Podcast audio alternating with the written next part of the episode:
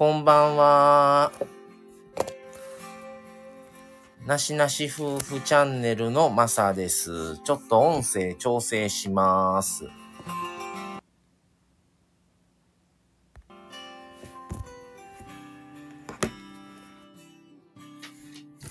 日はですね、えー、と、この後9時からですね、えー、ルーシーチャンネルのルーシーくんとですね、久々コラボをしようと思っていまして、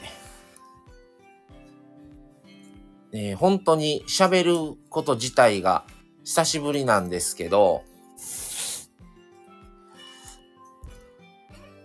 あ、ヒロくんこんばんは。タミさんこんばんは。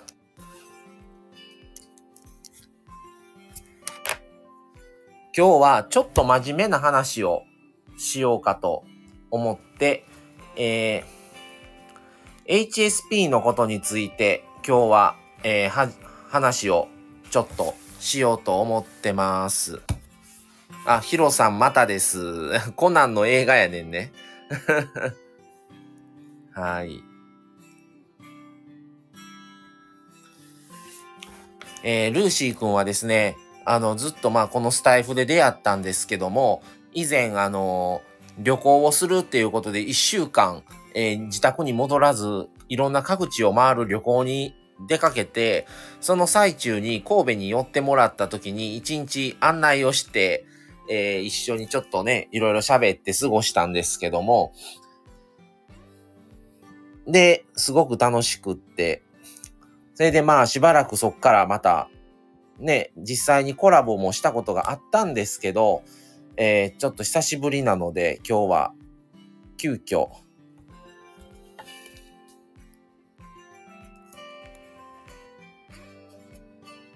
ちょっとや、あの、やろうかなって感じですね。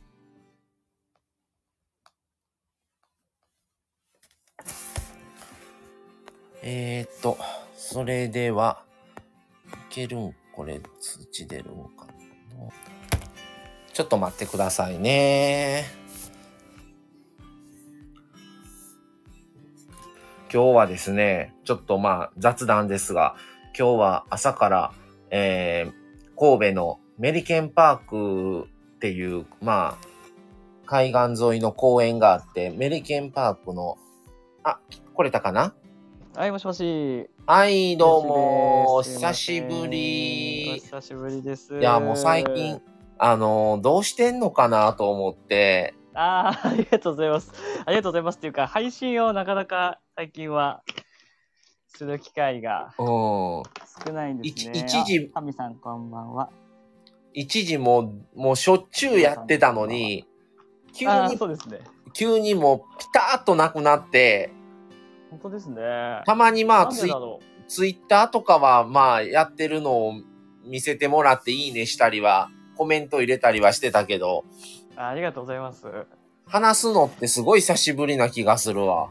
そうで、え、どのぐらいですかね ?1 ヶ月ぐらいですかもしかして。1ヶ月ぐらい話してないん違う？あ、そんなにですか。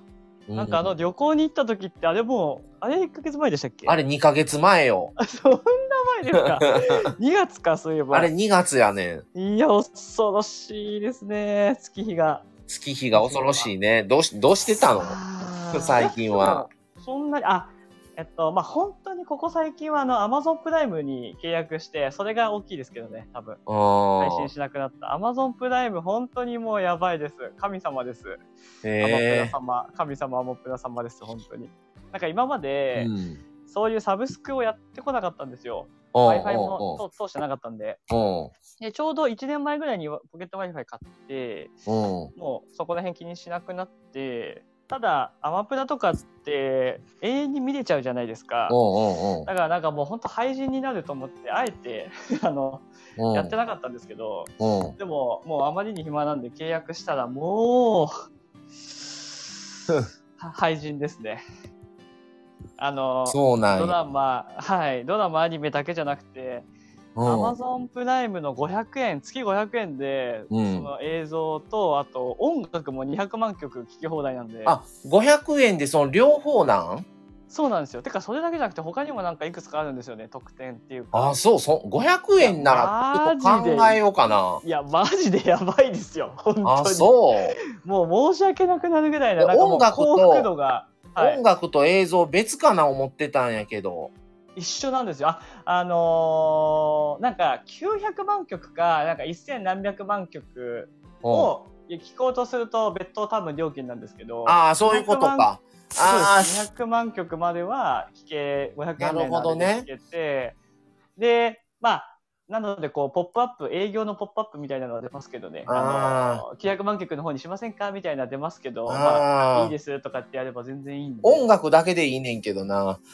ああ、でも、それだったら、音楽、え、でも、1000円とかですもんね、他のやつでも。500円とか。本当いい時代に生まれたわって思いました。今日も本当に感激しながらその音楽を聴きながらうん外外をちょっと外出してたんですけど。今、今何、何の音楽が流行ってる？何聞いてる最近？ああ今日はなんかあのゆい匠ゆいだっけな？なんか聞いたことあったんですけど正式な名前とか知らない人を何回か聞いてはあ。あとササーキュリードッグ？なんかバンドなんですけどいや、もう全然知らんわ。といややば知らんわあいえいえでもあんまりそんなそこまでドメジャーあでもメジャーか。サーキュリードッグとかあとあとワニマとか、まあ、バンド系で。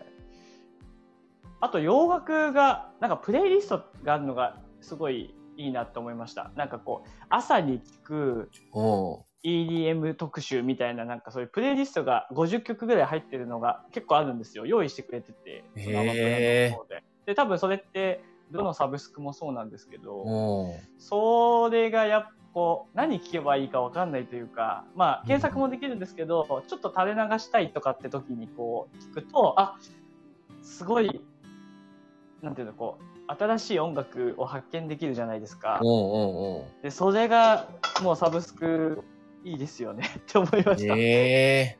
いえや本当にもうセロトニンがやばいですよ脳内幸福物質が、本当に最近、最最近、最高です。はい、最近なんかライブ行ってたやんね。ライブ？なんか、誰かのライブ？あライブじゃないのあれ。アイドルフェスアイドルフェスですかね。あ、フェスか。いやーもうそうなんですよ。もうあの旅行の時もそうでしたけどなんかやっぱ今しかできないことしたいなっていうので、うんうんうん。まあまあアイドルフェス、まあ、一度も行けるかもしれないですけど、まあ、行こうと思わないじゃないですかなかなか。うん。なんでちょっと行ってみようと思って行ってみたんですけどめっちゃ良かったですね。へえ。みんなもうやっぱりプロというか、うん。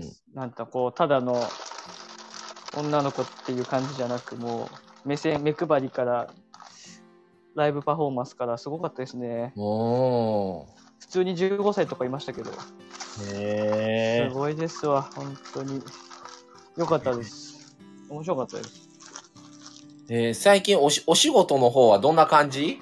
マサさんそれすごいいいタイミングなんですけど実はうん。なんと今日つい2時間ぐらい前に電話かかってきて、はあの面接受けたところから電話かかってきて、うん。就職決まりました。おめでとありがとうございます。う。え、それはどうい、どういうあれ？あ、ライちゃんが来ましたよ。お、ライちゃんライちゃん。ライちゃライちゃん就職決まったよ。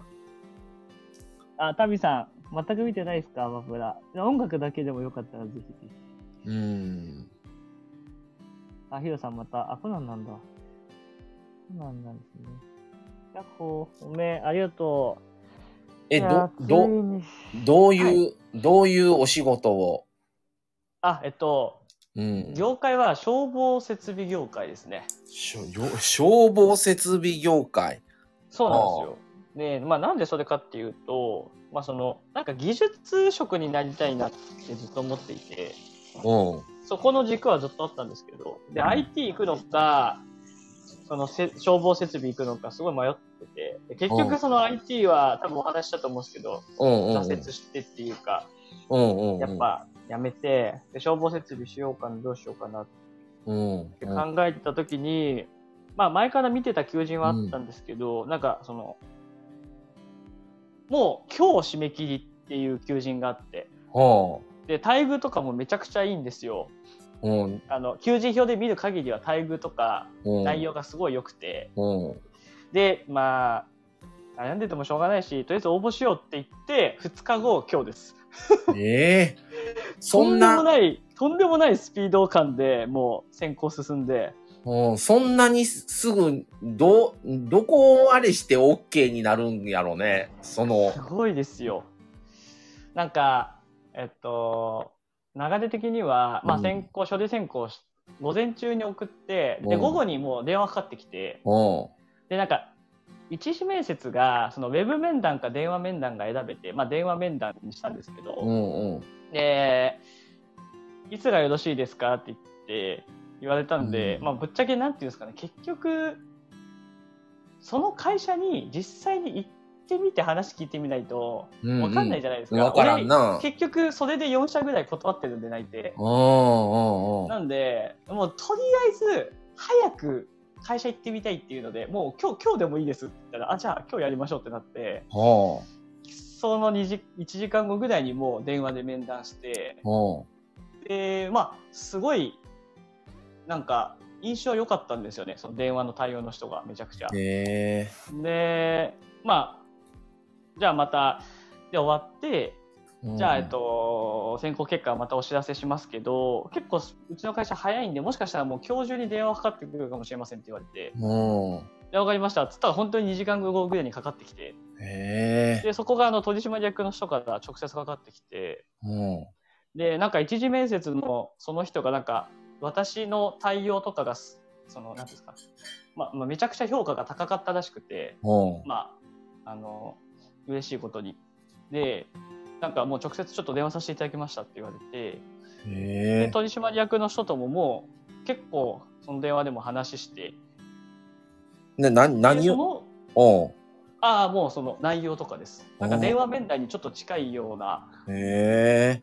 まあ、志望動機とか、なんでその消防設備興味持ったのとか、うんそういう話をして、で、そこでもなんかすごい、なんかこう、まあ、結構話、電話対応は自信があるので、自分、うんうん。私、あの、ヘルプデスクとかもやってましたし、うんうんまあ、。結構いい感じになって、あ、じゃあ、その、最終面接うん。が、その、取締役、その電話した取締役の人ともう一回面接、その後書類選考と社長面接でおしまいなんですけど、うん。で、それいつやりましょうかって言ったら、で、もうさっきの理屈で、理屈っていうかあれで、もう早くやりたいんで、あ、もう御社がよろしければもう明日からでも大丈夫ですって言ったら、あ、じゃあ明日来ますってなって。あの、予定、なんと明日ちょうど開けられるのでって言われて、で、昨日行ってきた。行ってきまして、で、なんか、その、前の、前のその消防設備の3ヶ月前に1回面接受けた時ところはなんかすごい古臭いとこだったんですよ。うん。っていうか消防設備ってやっぱり土建屋みたいな感じなんでうん結構そういうボロい昔ながらのあの会社って多いんですけど、うん。その昨日の会社はやばかったですね。もう IT 企業かってぐらい立派な自社ビルで。やばかったですね、あれは。綺麗だし、まあそこだけじゃなくて、その、取締役の人とも直接会ってすごいいい方でしたし。その、うん。給料体系とかもめちゃくちゃ細かく説明してくれて、あの大変なところとかも、うん。すごいなんか誠意が伝わって、もうもうぜひ入りたいですみたいな 感じで、めちゃくちゃ熱意を伝えて、これこれさでこれこれ何、えはい。どういう、どういうことをするの？ああ、ごめんなさい、具体的には、うん。まあ、簡単な、一番わかりやすいので言うと、消火器の点検とか、うん。ああいうのとか、あと、スプリンクラーとか、うんまあ、いわゆるその消防の設備。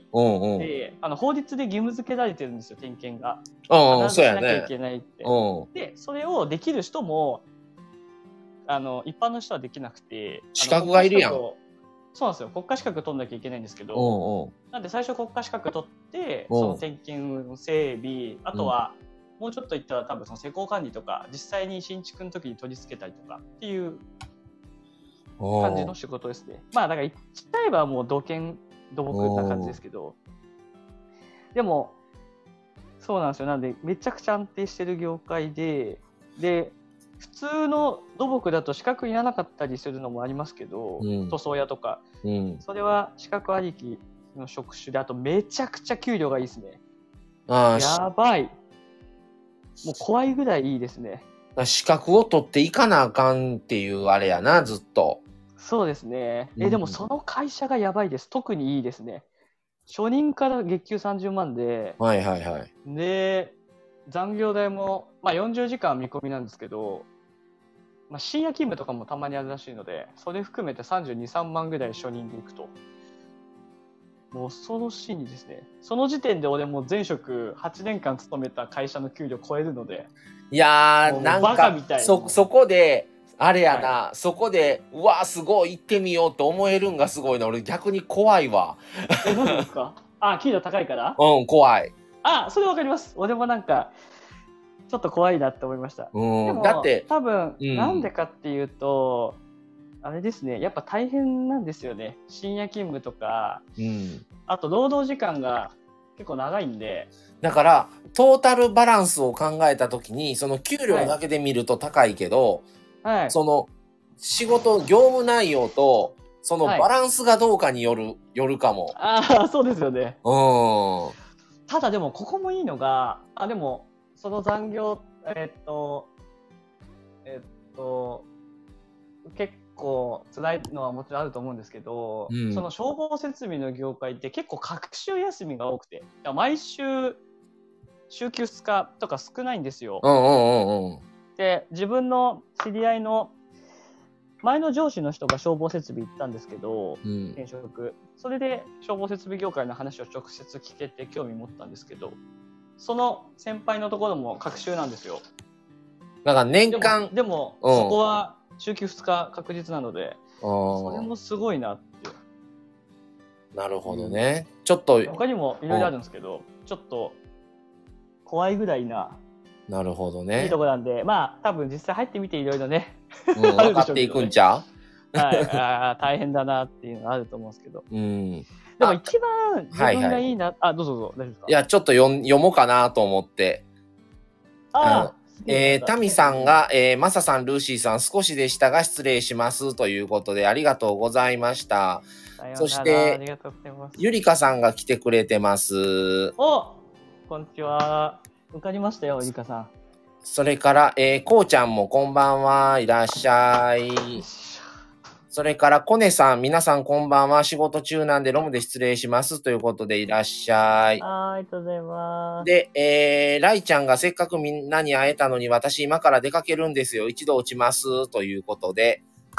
はい。ありがとうございました。また来てください。えー、波平さん、こんばんは。いらっしゃいませ。えー、ゆりかさんが、え、受かったんですか？って。受かったよゆかさん。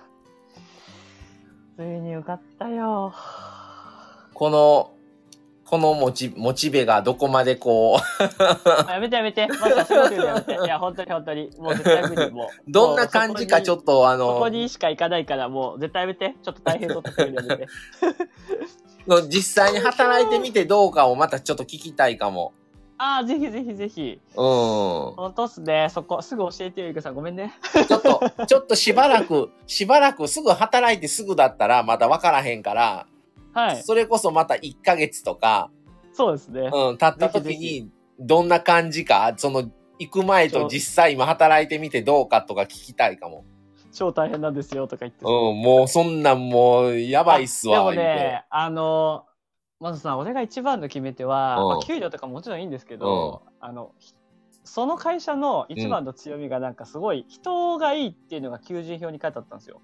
あーでやっぱ社風がそういうのじゃないと俺絶対続かないんで。あの、前にさ、あのー単発の、はい。単発で何やった？ら警備やったっけあれ。ああ、あの、ワクチン接種のうん。ワクチン接種の、あれの時にめっちゃ怒っとったんやん。なんなんこの対応みたいな。マジクソだったな。だはだから、結構そこは重点に置いてるんやろうな、いうのはすごい分かった。あ、もう、めちゃめちゃめちゃ一番ですね。だから、うん30番っていうのは魅力的ですけど、うんでも、それよりもやっぱ人？うんですねでで、でも、求人票に書くなんて誰でもできるじゃないですか。うんうんで、あの、転職会議とかで調べたら、うん。あの、それも結構、やっぱ人がいいって書いてあって、うん。それでもわかんないんで、いろいろ話を聞いてたのも、対応してくれる人みんなやっぱいい人なんですよ。すごいね。うん。で、社長も、社長にも直接、あの、御社の社風、一言で言うのは何ですかって言ったら、もう人がいいことですって、もう社長も言ってたんで、うん。で、多分そういう人を取ってるんですって、やっぱり。経へえ。験、経験者で、そういう、あんまりってよりも、未経験で、そのやっぱ人の良さがにじみ出てる人の方を取りますって、はっきり言ってて。うん。なんで、それが一番決め手でしたけどね。あと、その誠意が伝わったっていう。うん。ちゃんとうん、一回もうここで持ち帰ってもらって、やっぱ大変な面もお話ししたんで、あの、辞退するかどうかっていうのももちろん含めてまた連絡くださいとも言ってくれましたし。うんうんうんうんうん。うんなるほど。まあ、とりあえず行ってみます。また連絡します。連絡っていうか。ちょっと、そうやね。どう、なんかちょっと、ね。そうそう、実際行かんとわからへんし、ちょっとまたしばらく働くといろいろ良くも悪くもいろいろ見えてくるから、本当ですね。そうなった時にちょっと話したいかな、また。どう、どうかぜひぜ。ひそのギャップがどうか。いやいや、もう、やっぱこうだったんすよ、とか言ってるそうです。そうそう。はい。ってことで、あ、タミさん戻ってきましたね。いらっしゃい。ってことで、今日じゃあ本題をちょっと喋りたくって、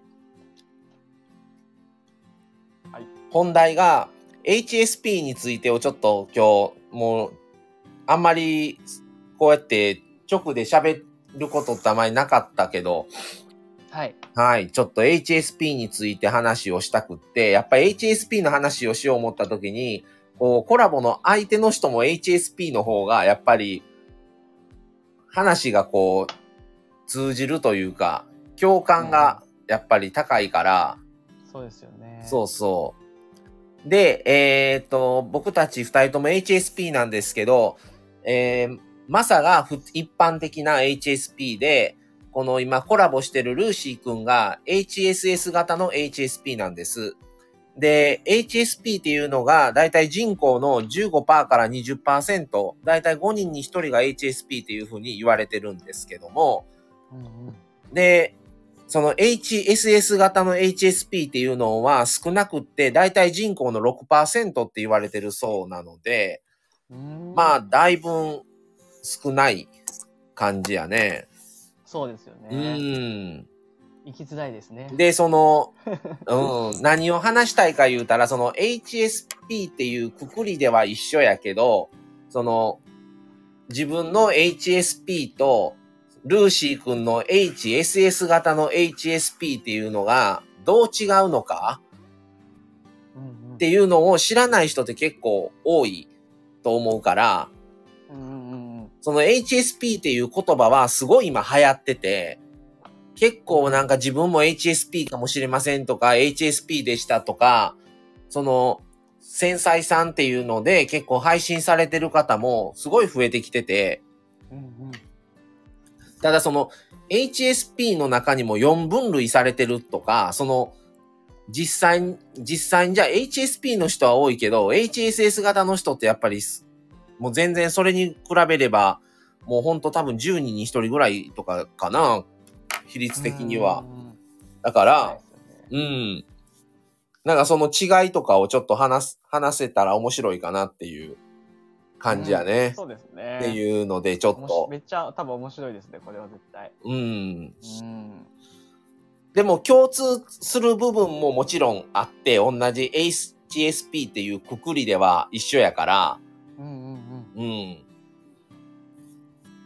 で、まあ、この HSP っていう言葉が本当に一般的になってきたのって、本当ここ2年とか2、3年うん。うんうんぐらいかなって感じやけど、ルーシー君はこの自分がこの HSS 型の HSP だったっていうことは知ったんはいつぐらい？あ、でも、本当に割と最近、あ、あとすいません、今ちょっとご飯食べながらお話しさせていただくんですけど、うん。えっ、と、割とでも本当最近かなって、ここ多分1年ぐらいじゃないですか。その HSP の概念も多分ここ2、3年もっと短いですかね。2年以内で急速に広まった印象があるので、それで HSP かもって思ったんですけど、その HSS 型っていうところまで知らずに、いや本当最近かもしれないですね。1年以内ですね。うんえそうかもって思ったのは。俺も、俺がだいたい2年ならんか、そ、まあ、それぐらいやねんけど、その、うんうん俺の場合は一般的なこの10、だいたい5人に1人に該当する HSP やねんけども、うんうん。でもそれを最初疑った時に、やっぱり違うと思ったから、その先を突き詰めていったら HSS 型が、だったっていう感じなん？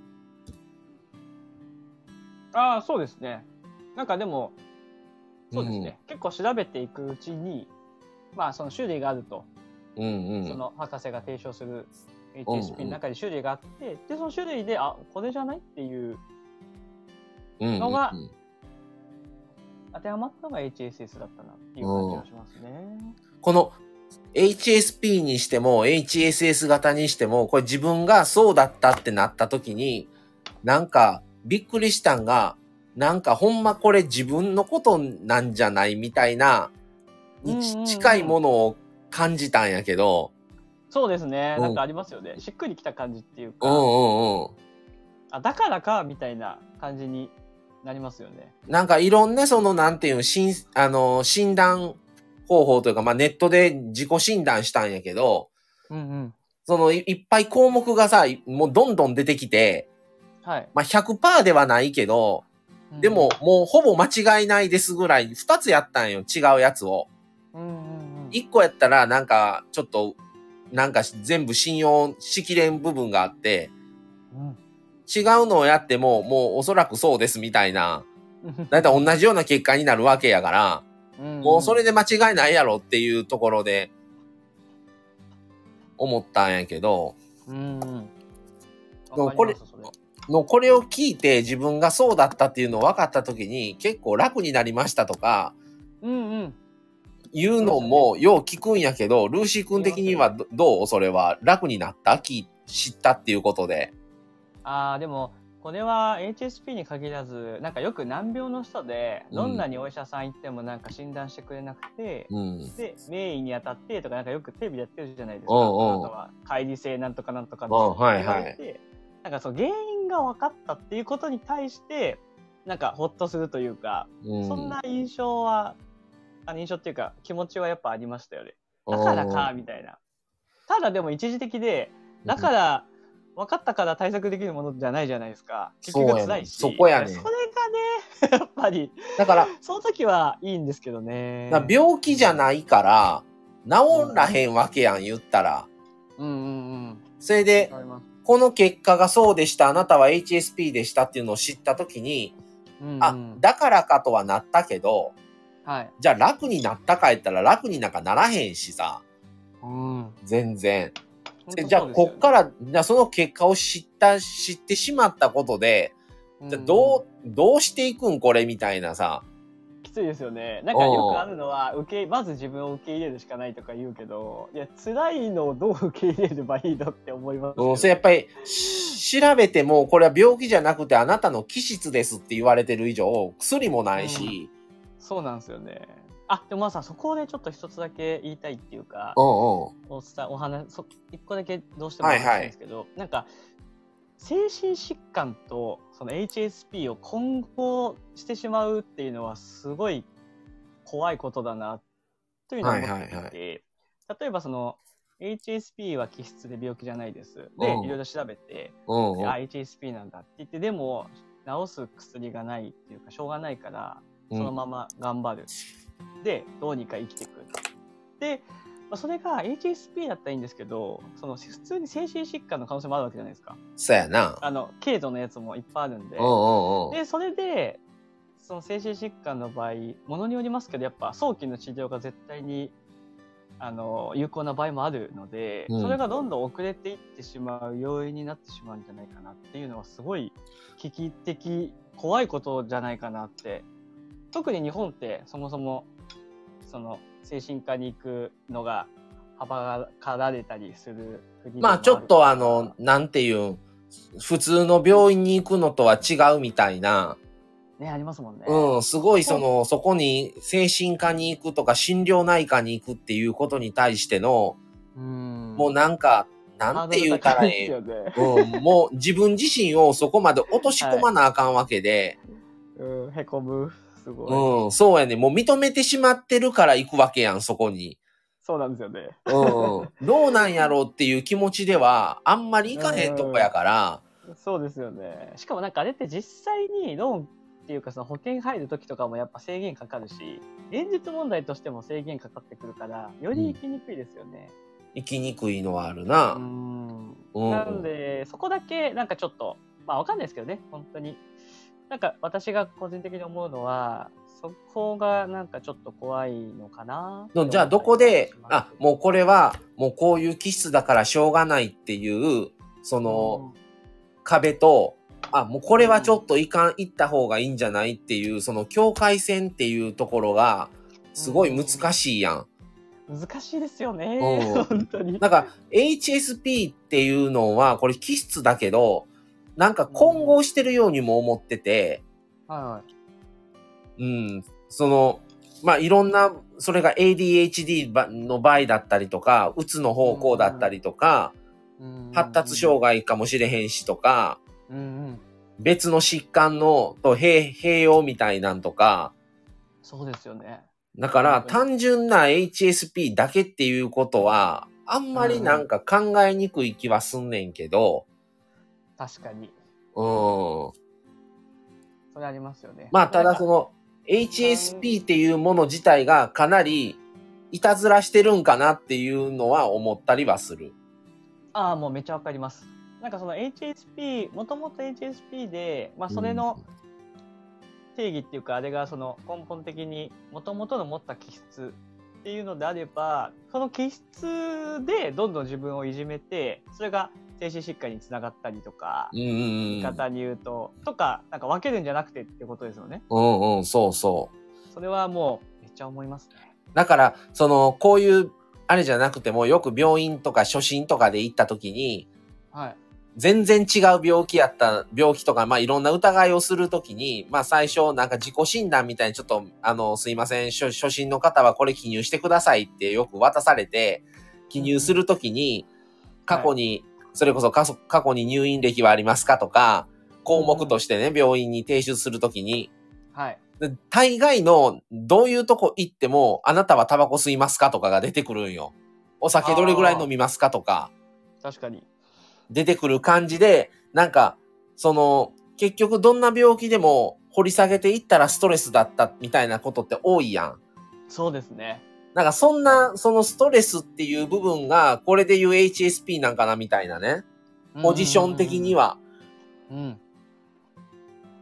なんかそこが悪いように HSP っていう人間が もう一人自分の中に入ってて、うんうんうんその HSP っていう人間が、こう、どういうふうに、こう、悪さというか、暴れるかの次第によって、鬱になるのか、うんそれこそ発達障害みたいになるのか、うんうんうんうん。アダルトチルドレンみたいなよう言われたりもするけど、はい。とか、に方向にこう、いろんな方向にこう進んでしまう可能性はあるんかなと思ったりは、その発端が HSP みたいなああ、でも本当そうですよね。言葉でして言うならば、うんうんうん。なんかそのもう一人のその自分として HSP みたいなお話されてましたけど、なんかその HSS 型の自分型だと思う自分としてはもうそのその感じはすごいなんか共感して、特になんか HSS 型だともう一人の自分がいる感覚があるんですよね。うん。じゃあ、でそれが病院だと多分その相うつなんですよ。う。んう。んっていうか、まあ、う。ん乖離性のなんか人格障害までいっちゃうとまた違いますけど、う。んう双双極性感情障害か、今の正式名称は。うんそれに近い部分があるなとか思いますけどね。その、そのルーシー君がこの間、あの、えー LINE やったっけな？あれで、その、病院行ってきたんですっていう話を、ツイッターやったっけな？なんかの時見た時に、はい。はい。あの、そそこに行くもう行こうって思ったきっかけみたいなのは何なん？きっかけはもう一番あれですね。もうこれ多分違うなっていう。普通のテンション下がるとかじゃないなっていう。もうすごいんですよ、闇が。その落差が、そのハイの時と、その落ちた時の落差は、あ、俺よりきついなっていうのは分か、分かってたから、ああ、うんそうなんですね。前、あの。前神戸に来てくれた時に結構いろいろ話し,、して、うんうん。その時にもこういう HSP の話もちょっとしてたけど、うんうんうん。うん、その聞いてる、実際その時に一緒におるわけではないから、話だけやったけど、あ、でもきついな、結構とは思ったんよ。うーん。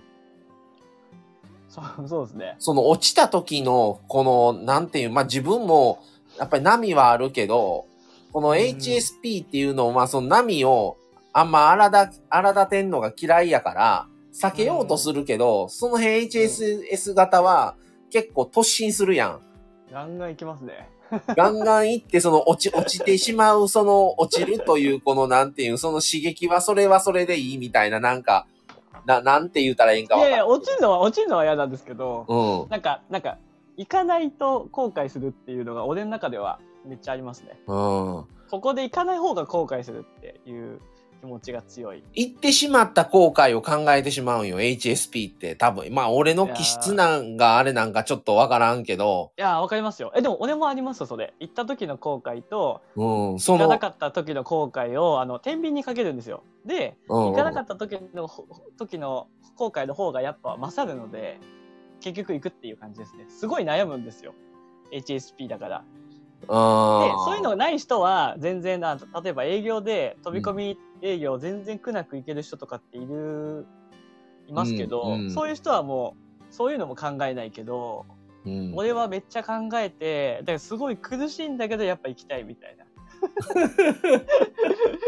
ある種ドド M ですけど、ね。その、行った後の、その落ちた時の衝撃がなかなかきついから、いや、でも、行って落ちることはほぼないです、逆に。99%ぐらいいいって思うんですよ。なんか、なんて言うんでしょう。行く時はってことやんね、それ。あ、行って、あ、まあ、どうしようかな。じゃあ、例えば、この前、ちょうどマサさんとお話しした時に、マサさんは俺は絶対行かないわって言ってたことの一つが、うん地方でのめっちゃローカルな居酒屋はいはいはいはい。で、行くかどうかって迷って、結局入ったって話をした時に、マサさんは絶対行かないって言ってたじゃないですか。で、俺としては、まあもちろん行かないのもいいんですけど、結構迷うんですけど、やっぱ、行って、まあそこで結構雑に扱いだとしても別にそこまで多分傷つかないんですよね。まあ傷つくけど。行かない時の方が嫌だし、でも結局い行ったらなんだかんだ、ほぼほぼ90%以上楽しいことが多いので、いろいろ話聞けたりとか。で、結局行くんですけど、うんなんか、なんだろうな、落ちるのはまた違う、なんかまあきっかけもあったりしますけど、うん。なんでしょうね。まあもう、なんか、急に不安がブワーって膨れ上がる時があって、この、だからあれは何なんだろうね。そう、うん。難しいよな。ただ、その HSS 型のルーシー君と俺のその同じやなと思う部分は、うんそ、のじ自分で調整が効かない。ああ、なるほど。だから、確かに。ストレスが、あ、ストレスというか、その、自分にかかって、かかってくる、この負担がゼロやったと思った途端に100超えてしまうわけやん。うん。じゃあそこねうん、その100にならんように自己調整できたら、できるんが一番理想やけども、うんうんそ、の徐々に増えていくとかっていうのが、わからないし、調整も効かへんから、0%や思ったら200ぐらいになってるわけやん、気づいたら。いやーもう本当そうですね。それでもう自分で何ももう対応できなくなってしまうわけやん、もう。うんうんうん。そこは一緒やなと思うねんけど、そうですね。ただそうならんように、俺の場合は、なるべく、その、もう穏やかに過ごしたいから、回避するわけよ。もう避けて。はい。の、そこが HSP で、避けずにいっちゃうのが HSS 型なんかなっていう違いなんかなと思う、勝手に思ったりはしてんねんけど。そうですね。もうむしろ苦難、困難に飛び込む性質もありますからね。もはやわ、。分かっててやろ？分かってて。なんかせ 成長して、まあ仕事で言うと、もう、もうなくなったんですけど、うん成長したいみたいな。じ経営者になりたいみたいな思ってた時もあったんで、うんそれはあえてもう大変な仕事を自分から手上げていったりとかしてましたけどね。そう、なんていうん、そ。でもそれも、うんうんあごめんなさい、自分で分かってなかったんですよね、やっぱその自分の気質を。分かってなかったからあ、それは分かってない時にに思ってたってことか。まあ。そうです。もう本当だってこの1年以内なんで、HSS 型は。あはいはいはいはい。で、仕事で挫折して円形脱毛症になってっていうのも知って、やっとこう30にして自分の、なんて言うんでしょう、限界を知ったというか、こうなんだって、自分はこうなんだっていう、知って、じゃあどうしてこうかなって思えるようになったっていうのはありますけど、なんで仕事も対人じゃなくて、その対物の方に変えようって、うん。まあ結局円形脱毛症でやめただけですけど、うん 対まあでも物の方がいいな考えように、考えようによったら、まだルーシー君今31やろ？今。はい。そやろ？俺この HSP 知ったん40過ぎてからやから、ああ、なるほど。うん。そう思うと、あ、30で知ってたらちょっとは変わってたんかなと思ったりはする。ああ、なる難しいですね。うん。タイミングですね。そうそう。なんでやろうって、まあ、あのーやっぱり転職俺ちょこちょこしてるときに、す、するときに、環境、は引っ越しもそうやねんけど、環境が変わるわけやん。職場が変わるとか、今まで住んでた街が変わるとか、うん。変わった後に、なんかやっぱり不調が出てくるんよ、絶対。うん。え、なんかもう、飛び込んだ後なんですよね、マサさん、それ。飛び込んだ後後。俺逆、俺逆なんですよ。前なんですよ。前が一番怖くて。で、飛び込んだらなんだかんだもう、パーッ、サーっていけちゃいますね。それ羨ましいかも。前が一番、でも結構多分そういう人多いと思いますよ、マサさん。前が一番やっぱ怖くて。いや、前も怖いねん。前も怖いけど、後からも来んねん。でもなんか頭痛っていうそういう症状として出るじゃないですかマサさんって。う。んそれって前じゃなくて後の方ですか？飛び込んだ後の後から出てくるってことですか？あ、頭痛は後。ああでもそれはやっぱ後の方が多分強いんですね。う。ん慣れるまで。うーん。うん、そうやねん。その、また違う部分が出てくるんかもしれない。うなるほど、ん、そのなん、か俺のうん、はいはい、どうぞ。ああすいません。俺の場合はその不安を自分でめちゃくちゃ誇張っていうか大きくしちゃうのでありもしない不安を勝手に想像してそれはわかる、すごい。わかります、うん、それまあ、多分第三者が聞いたら、もうそんなん考えてもしょうがないやんとか、そうそうそう。なるようになる、なるってとか、うん。言われたりする、したこともあるし、ですよね、うん、自分で、も思うんですよね。しょうがないそんな考えてって。だと思うね。ん。けどもう抗えない恐怖が出て。そうやで、でもう未知、未知なるわけのわからない、なんかの戦いみたいな、その恐怖との戦いみたいなのが 延々と続いていくわけよ、これ。ですよね。うん。でもなんか自分の中ではその恐怖がもう本当にあもうあこれ多分病気だなって自分でも分かるぐらいのレベルまで達しちゃったんで行ったっていう感じですね。本当に本当にあれはもう言葉では言い表せないもう悪魔が背中に乗ってんじゃないかっていう本当にそんなかあの悪霊が背中についてるんじゃないかっていうぐらいもうん。とてつもない恐怖に襲われてもうそれも分かってて飛び込んでんだけどみたいなあ飛び込むっていうかはいはいはい。の方向に行ってるんだけどっていう、これはちょっと行かなきゃなっていう感じでしたね。うんうんその俺、その精神で出る時もあれば、体に出てくる時もあるから、うんうんうんその辺も分からへんのよな、その時にならないと。なるほど。だから、またその辺のパターンはルーシー君のその出方とはまた違うんかもしれんねんけど、そうですうよん。頭痛は俺ないんですよね。なのでそれもなんか一つ、あの、体に出るっていうのはもちろんわかりますけど、ストレスが。頭痛っって、なんかもう本当に体に出てるじゃないですか、それ。そうやな。それ大変、めっちゃ大変ですよね。そうやな。ね。その、こん、あの、今俺職場変わって、まあその、の、HSP が結局いろんなものを、不安なものをいっぱい持ってきて、はい。結局、職場変わる前の日って俺大概寝られへんねんな、ほとんど。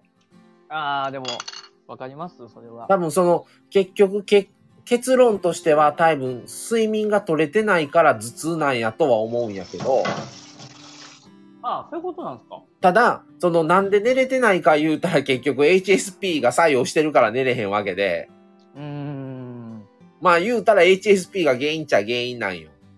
なるほど。うん。で、引っ越しも、あれで、まあ子供の時から、その何回か引っ越し今までもう、この40数年間のうちにまあまあそこそこの件数家引っ越ししてんねんけど、一人暮らしになってからも含めたら、ああ、はい。その、状況ってやっぱり変わるからあれやねんけど、その時によっても、うんその、出方が違うねんけど、一番ひどい時はジンマシンみたいに出たことがあって、ああ。なるほど。うん、とか、それこそ頭痛がちょっと続いたりとか、うーん。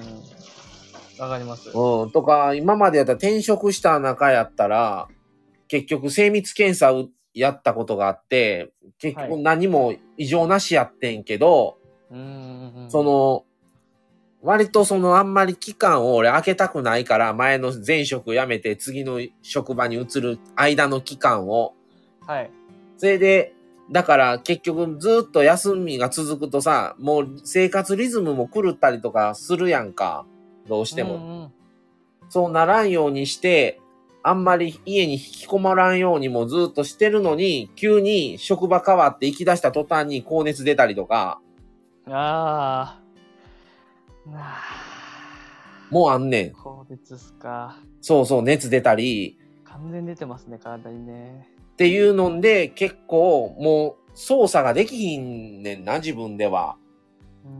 それで行ったら異常なしって言われんねん。それで頭のやつもやったことがあって、うーん。うんあけど異常ないねん。脳とかも見てもらったことあんねんけど、あ。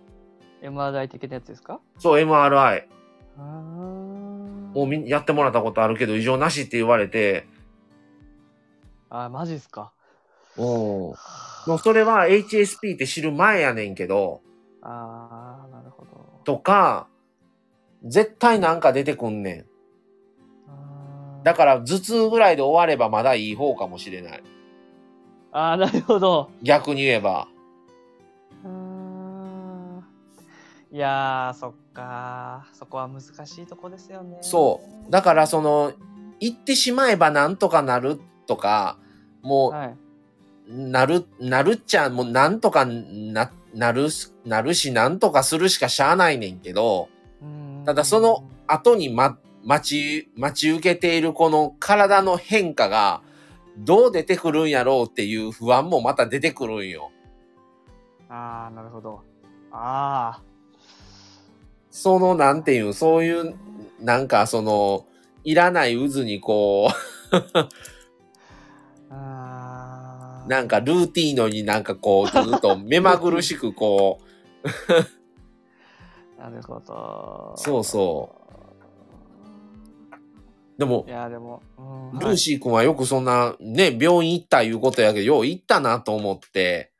いやー、これは、あの、まあ、ゆいかさん、名前出していいのかな？これ。ゆいかさんもそうですし、他の人の話も聞いたんですけど、うんうん。なんか、自分と向き合うって言ってたんですよね。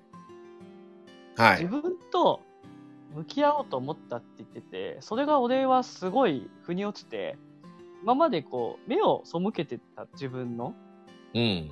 気持ちっていうか、疾患、疾患っていうか、そういうものに対して、うん。そうじゃない、そうじゃないって思ってたけど、うん。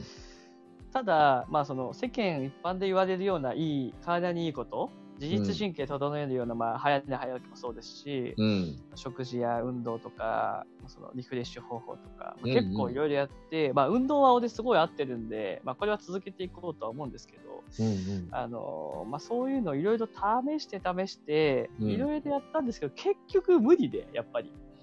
はいはいはい。なんでもう、もう向き合わざるを得なくなったというか、自分に対して。うんうんうん。で、もう、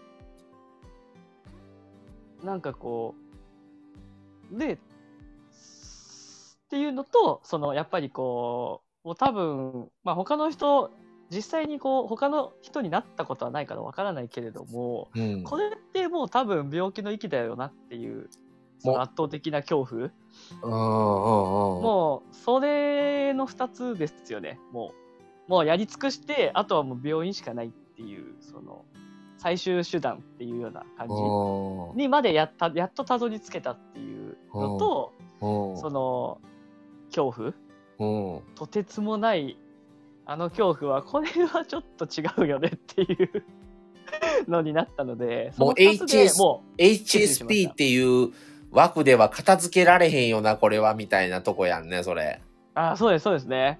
まあ、根本はそうかもしれないんですけど、HSP かもしれないけど、まあ、それが増長して、うん。もともと気質プラス、その前職での施設長としてのめちゃくちゃなプレッシャーと、まあ、だっ環て、境ですごい病んでっていうのも含めて、もうちょっと向き合おうって。で、すごいいいタイミングだったんですよね。その仕事辞めて、うんうん。次に行くときにそう自分と向き合う時間が死ぬほどあったので、うんうん。で改めて考えて話聞いて、もう行くしかないよねっていう。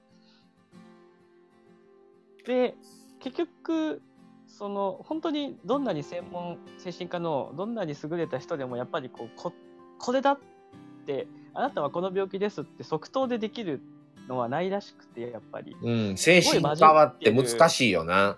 そうですよね。うんすごいマジでもしそうだとしたら早めにもうやった方がいいと。うん。治療はやっぱ絶対に早めの方がいいっていう。うん。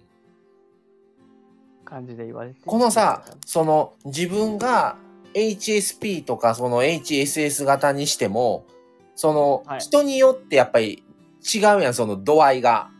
はい。重重症度と言うたら言い方が悪いけど、そうですね、うん、パーセンテージが人それぞれあって、はい俺はあともう何でその自分のレベルがどれぐらいかなって調べた、考えたときに、はい身内がどれぐらいなんやろうと俺考えるんよ。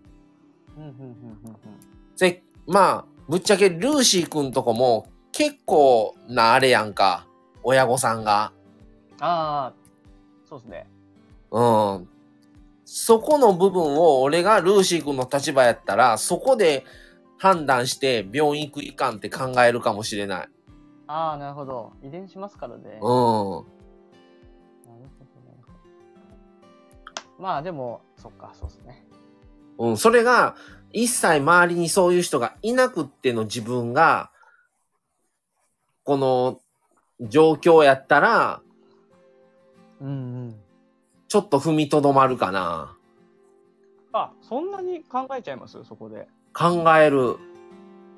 本当ですか？でも全然遺伝しないなんてありますよ当ご視聴書とか100人に1人いるしとか言われてるし、ただ、だからって言うて、すぐに、じゃあっていう風に切り替えができひんのよ。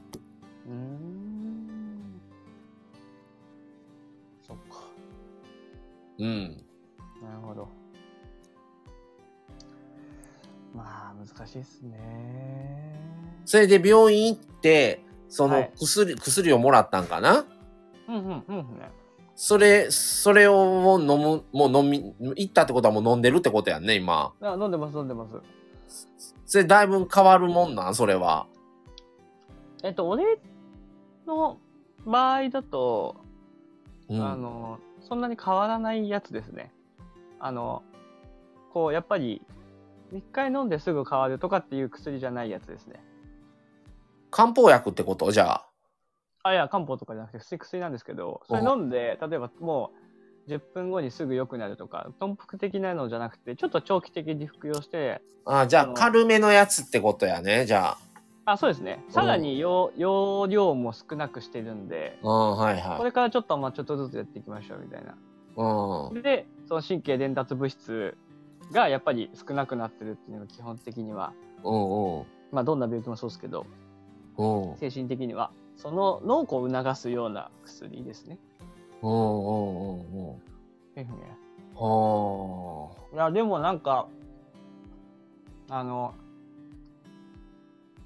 うん、やっぱいろいろそういう人たちの話を、精神的な人たちの話を、うん。まあ、周りにも結構いるんで、聞くと、なんか、幻聴とか幻覚まで行く人いるじゃないですか。おるな。いや、そこまで行っちゃうとマジできついだろうなってすごい思いますね。うん。もうそれガチじゃないですか、もうそれ。そうやな。完全にそうやな。ガチガチのやつじゃないですか。うん。そこまで行っちゃうと本当に厳しいよねっていう感じはしますけどね。うん。まあ、それはないわけやもんな。あ、ないです、ないです。全然。あでもなんか見られてるような感覚になるときはありますね、やっぱり。視あ線が気になったりするから、多分もう、視線は視線はわかる。視線はめっちゃ気になって、目が合うことこ多いねん。他人と。か目合わへん他人と。見られてるんいやありますがすごい感じるときある。あります、あります。うん。で、結局実際会うとなんかちょっとね、あれですよね。でもなんか俺怖いんですよ。これ多分、系、統合失調症の系なんじゃねえかなって勝手に思ってるんで、これ。怖いんだよな将来的に。まあでも治療してるん、しだしたんやったら、そんな、あんまりこなんか考えすぎてもこういうのってな。まあそうですけどね。うんあそうそう、そうなんですよ。で、実際行って、飲み始めたのもすごいなんか気分的にもだいぶ違いますね。あちゃんといいけたっていうか、あ。はいはいはい。多分これなんじゃないかって言われたのも、まあその HSP だって思ったのもそうですし、うん。だいぶ楽な感じになりますよね、やっぱり。うん。気持ち的に。まあ、楽、楽では、あどうなんやろな。いやーやっぱ違います違います。楽っていうか、なんかその、治療できてるっていう感じ。あと、豚腹ももらったんで、一応。うん。マジでやばくなった、なんか、そう、あれなんですよ。マジでやばくなった時に、判断を、変えちゃうのが、もう一番嫌なんですよ、俺は。その、マジでやばくなったって、その、やばくなったってどういう時になったらこれやばいって思うんかによらん？なんか。自己判断やん、それって。え？何がですか？で、その、この、豚腹としてもらった薬を服用するタイミングって自己判断なわけやん。はい。あ、でも一応、不安がすごい強くなった時っていう感じですね。ああ。まあもちろん自己判断なんですけど。うん。不安、不安ってもうなんか表裏一体みたいな気がすんねんけどな。え？何と？そんなことないなんか。な何とですか？だから自分自身のこの正常な気持ちと、うん。その不安に落ち、あの、なってしまう時が、もうなんか紙一重みたいな気がすんねん。ああ、まあ、そうでしょうね。うん。でもなんかその不安、すごい不安に、強い不安に苛まれてる時はわかるじゃないですか、もちろん。そうやな。うん。なんでその時に、まあ飲むみたいな。で、なんか自分的には、うん。まあ実際にその本気でやばい不安になる時ってそこまで多くはないわけですよ。うん。で、今は特にストレスもないし、まあそう、就職のストレスはありましたけど、もうそあのの就職のストレスはもうすごいよ、俺は。だから、すごいから、もうこれどうなんのと思うもんな。それがきついですよね。就職すごいのストレス。きつい。だから環境の変化にすごい弱いんやろうなと思うわ。いやまあそうですよね。でもまさこれはなんか私たちっていうかその HSP の人だけじゃなくて普通の人も辛いですからねきっともちろん。うんうんう。んだって自殺するぐらいですからね普通に。それで。いやよくよくおよく耐えたわ俺。半年間本当に。の自殺する人っていうのは自殺する勇気もいるわけやんか。あマサさんそれはね俺すごい語りたいんですけどうん。そう思います？マサさん。勇気っていう言葉を使いますか？マサさんは自殺する人に対してそれも一つじゃないの？そ、それだけではないんやろうけど。あーえっと、もちろん人によると思うんですけど、あれは勇気とかじゃないんですよ。はもう、まあ例えば踏切があったとして、あ。うん。ここに身を投げたら、もう楽になるって思ったら、うんもうなんか勇気とかじゃないんですよね。もう考えられないんですよ。何も。うんうんうん。もう吸い込まれるような感じになるんですよね。だから、ここで自殺したら家族に迷惑がかかるとかももちろん考えられないし、はいはい。まあ考えたらできひんわね。それは。うん、前まではすごい思ってたんですけど、うん。うん人身事故で止まるじゃないですか、緑電車。うんうんいや、ほんとクソだな、みたいな。違うとこで死ねやとか思ってたんですけど、本当に。いうんうん。やそういうことじゃないんだなっていうのはすごい思いましたね。その一番やばい時期は。ああ、ってことは、たまたま、たまたまように死ぬ。たまたま電車だったみたいな感じなんかな、じゃあ。ああ、多分そんな、あーそんな感じだと思いますね。うんで、たまたま、あの、マンションの上だったとか、う一回そこでスイッチ入っちゃうともう、無理ですね。きっと。ん。うんいっちゃいますね、そのまま。まあなんかディストカットとかはまた違いますけど、うん。はい。あの、なんやろ、あの、俺、若い時とかは、結構海を見たら癒されるって思ってたんやけど、あはい。若い時はやで。はい。だ今は、どっちかやったら海じゃなくって、山とか森に行く方が癒されるようになってしまって、10年ぐらい前から。ええそれなんで変わったかって言ったら、海を見たら、それこそさっきの話じゃないけど、吸い込まれそうにな感じる時があるんよ。ああ、それよく言いますよね。うん、にそれが怖いねん。へえだから、なんていうのもう、その、普通に観光、それこそ観光の名所になってるぐらいの、とこやったら別になんとも思わんねんけど、それこそ砂浜とか、海水浴場とか、はい。若い時は思わんかったけど、はい。もうそのままなんかい、もうふーって行ってしまいそうになる時があって、怖い怖い怖い。吸い込まれそうに感じてしまう時はある。なるほど。海。が。だから癒されへんわと思って、全然。ええそうなんですか？うん。川は？それ。川の方がない。あで川って大体山の間とかにあったりするやん。あ。はい。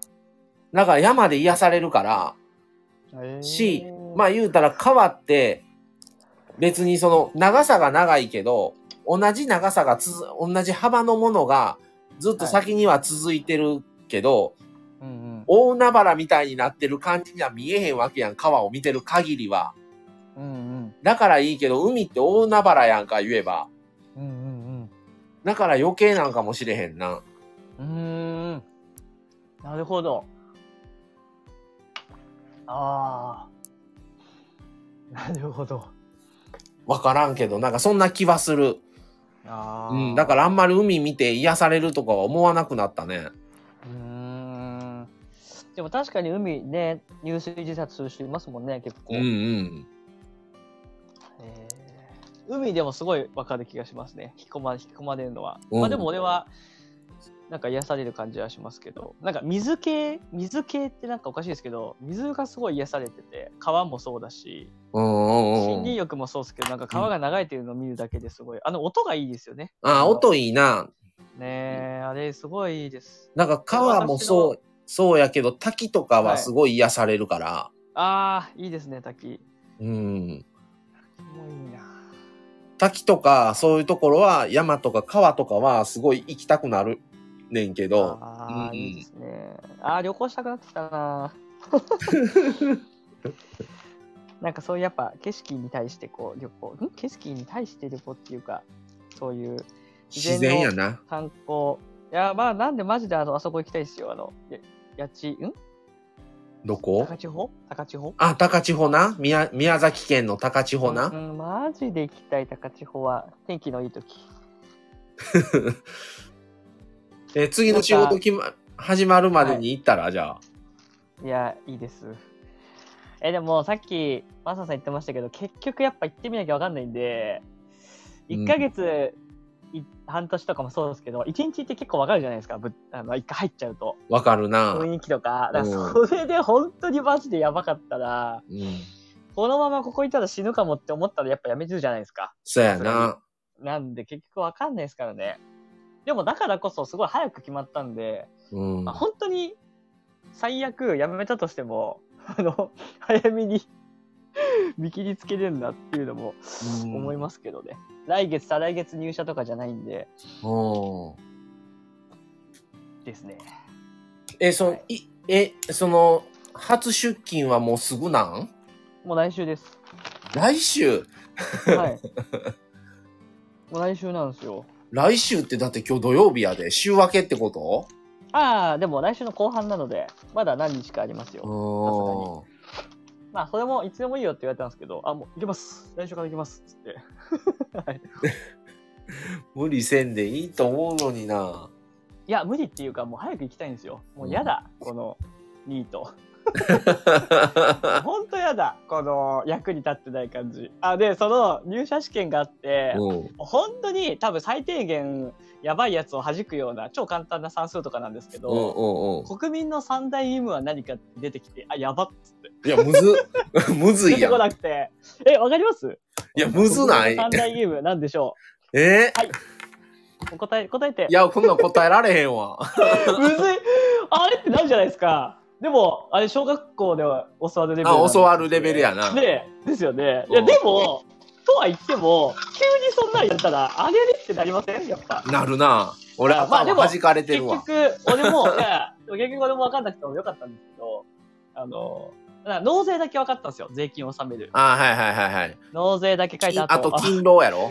あ、あさすがすごいすごいすごい。うん。そうなんですよ。で、あと教育なんですけど。うん。いやー、なんかもう、すごい恥ずかしい気持ちになっちゃって、なんか、目の前で採点、目の前で採点されて、しかも。あれはちょっと、きつかった。まあ、で、その国民の三大義務の一つも、一つ、俺、果たしてねえわって思って、ちょうど。働いてないし、税金納めてないし。いや、税金は納めてますからあ、。おさん、おさん、納めとんか。税金はちゃんと毎月納めてますから。働いてねえよねっつって。国民の三大義務、果たしてねえってなって、すげえショックを受けました、マジで。ねえ、まあ、そんな感じですね。そうか。ちょっと、あの、あれやな、本、本気でよかったって喜べるんは、ちょっと、行って慣れたぐらいやな。実際に、なあ、それが自分にとって合う職場かどうかって分からへんもんね、行ってみないと。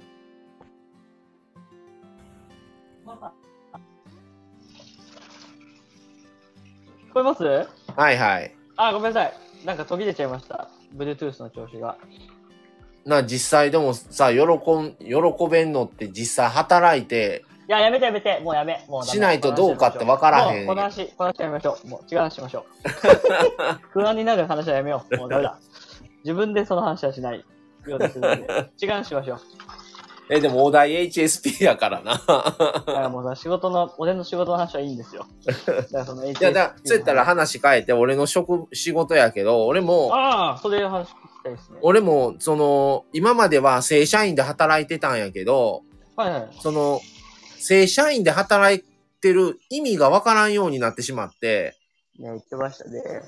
うん、あの、それこそ、昔は正社員で働いてることで、保険があるとか、うんうん。ボーナスがある、退職金がある、うん。会社が何かあっても社員のことは守りますっていう体制うんうんはい。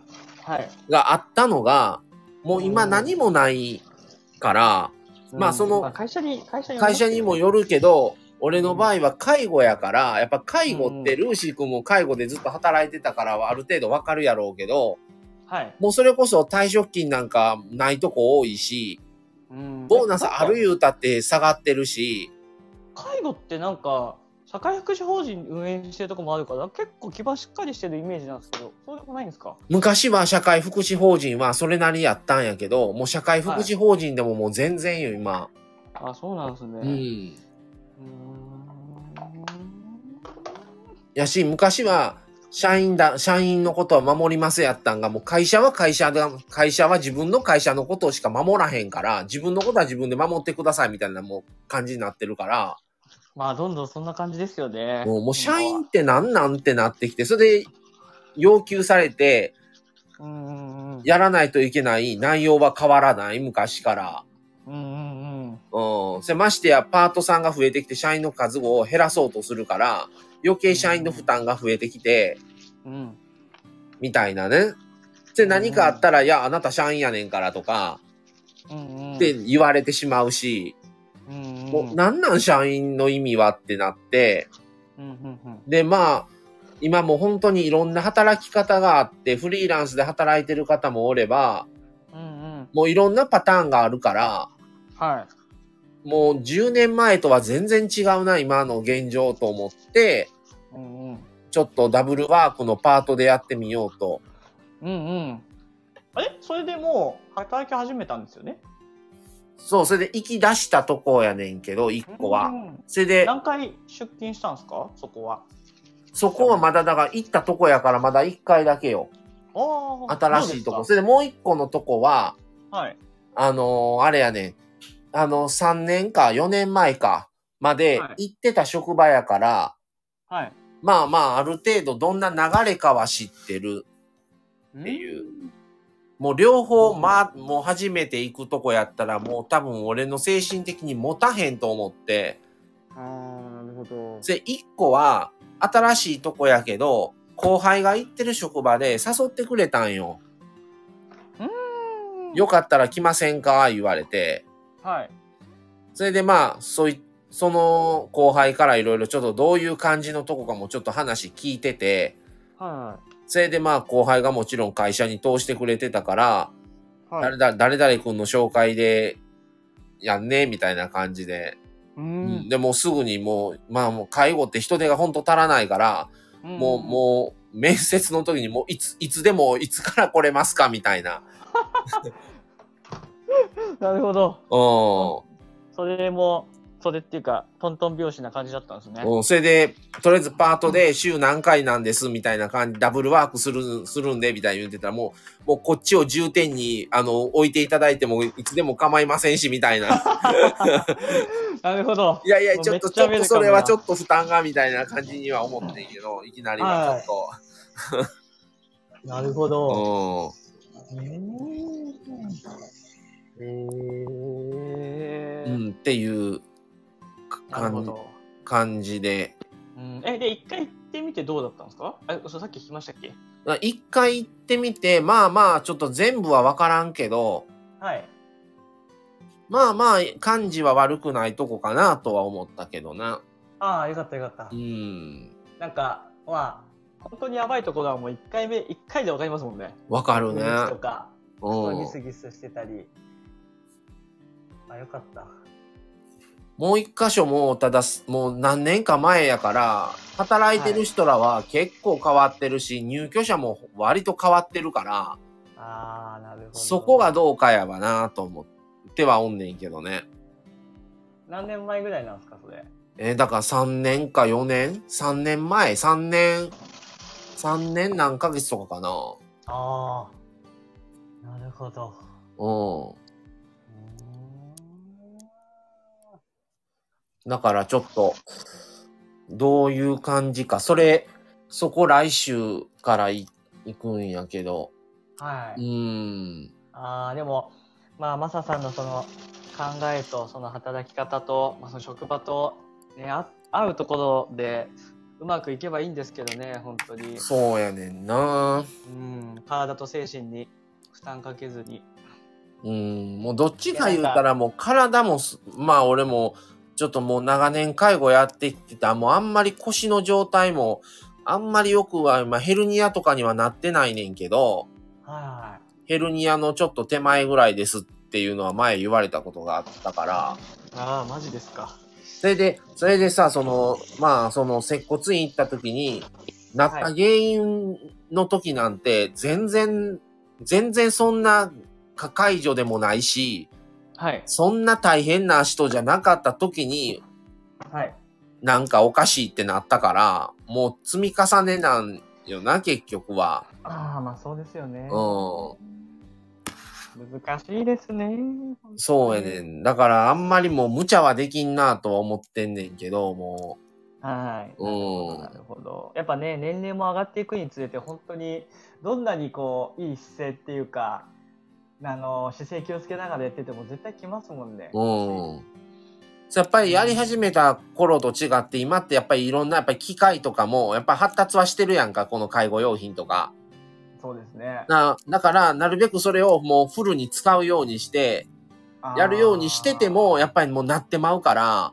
なるほど。もう、確かに俺の友達も訪問入浴やってると言うんですけど、なんか腰のなんかマッスルスーツみたいな支給してくれてやってるとか言ってて、そんなにすげえなって話をした。それはすい。ごいな。すごいっすよね。それやってても腰痛くなるって言ってましたけどね。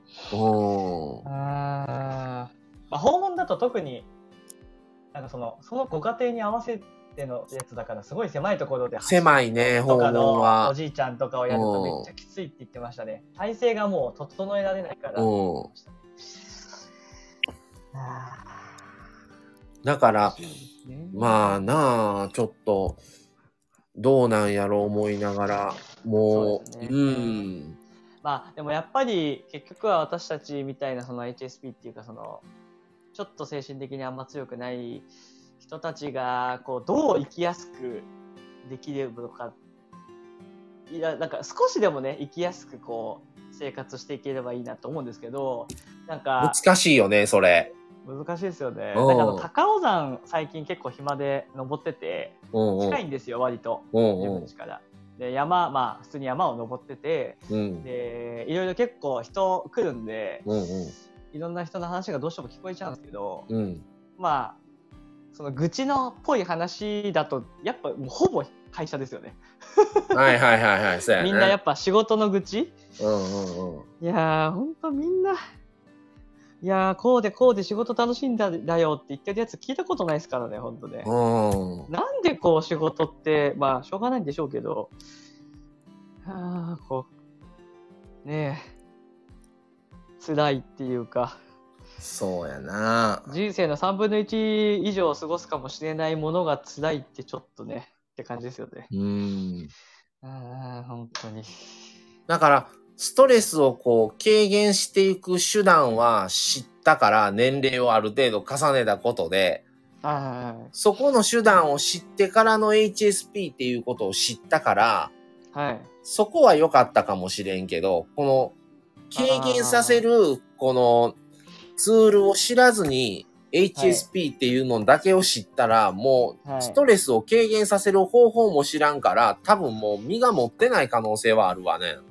あーあ軽減って例えばどういう感じなんですか？だからそれこそさっき言ったみたいに、それこそ滝見に行くとか、ああ山行くとか、はい。俺やったらあとまあカフェ行くとか、ああなるほど。その温泉入るとか、ああでもまずさなんかうん、俺本当思ったんですけど、うん、例えばそういうので俺うんもその温泉とかすごい好きで、まあ、うん超リフレッシュするとするんじゃないですか一時的に。うん。でも仕事場行って例えばその日の朝もう出勤して5分ぐらいでも一気に120%ぐらい行く時あるあ、行くよ、行く。行く行く。あれもうあれ多分それは HSP が結局操作してる、作用してるからやんか、それって。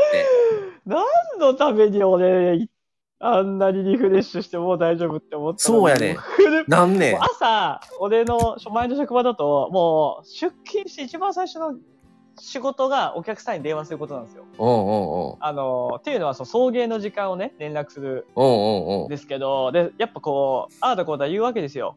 こう、はいはいはい行きたくないとか。うんうんうん。もうボルボルテージでもう、うわーってなって、なるほどいな。や 休みはいいじゃん、じゃあとか思いながら。もうあ前も言うてたね、それ。あれマジやばい、ほんと。一瞬にしてもうん。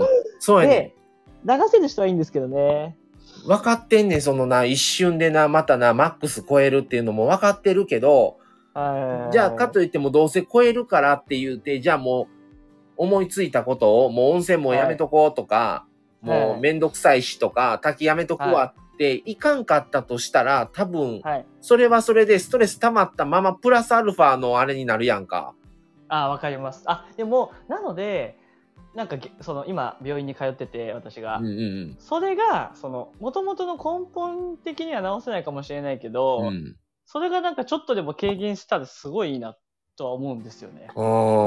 なんか、違うかもしれないけど、その、例えばですよ、温泉行ったり、なんとかするっていうのが、うんまあ、いわゆる対処療法みたいなイメージで、自分の中では。うんうんうん。で、なんとかやりくりしてきたけど、やっぱダメで、やっぱ根本的に治療する必要があるよねっていうので医者行って、まあ、結局医者もそんなあれかもしれないですけど、なんか俺思ったけど、その、ちょっと向き合ったら、うん。いい方向に今までやったことないことをやってるわけだから、それがいい方向に転ばないかもしれないけど、いい方向に転ぶ可能性もあるから、うん。いい方向に行くんだったら絶対やった方がいいよねっていう感じなんですよ、自分の中では。はいなんかその、ルーシー君のその病院の話聞いてた時に思うけど、そのはい俺はその、その、常時その薬を服用してっていうのまでではないと思うけど、そのはい不安が強い時にそれを軽減する薬が、薬としてその、頓服があるっていうのはちょっと羨ましいなと思ったな。なんか、お守りな感じしますよね。ちょっと。うん、お守りな感じがするな。もう最終的にどうしようもなかった時に飲めるっていう、あ、本当そうなんその。はい。そういうものが実際に飲むな、飲まないにしても、そうそうそう、そうあるっ。ていうのが、そうそうそう、そうなんですよ。その気持ちの上で全然違うなとは思う。なんかそうなった時にどうしたらええんやろってなる時はあるかいら。やー、本当そうですよね。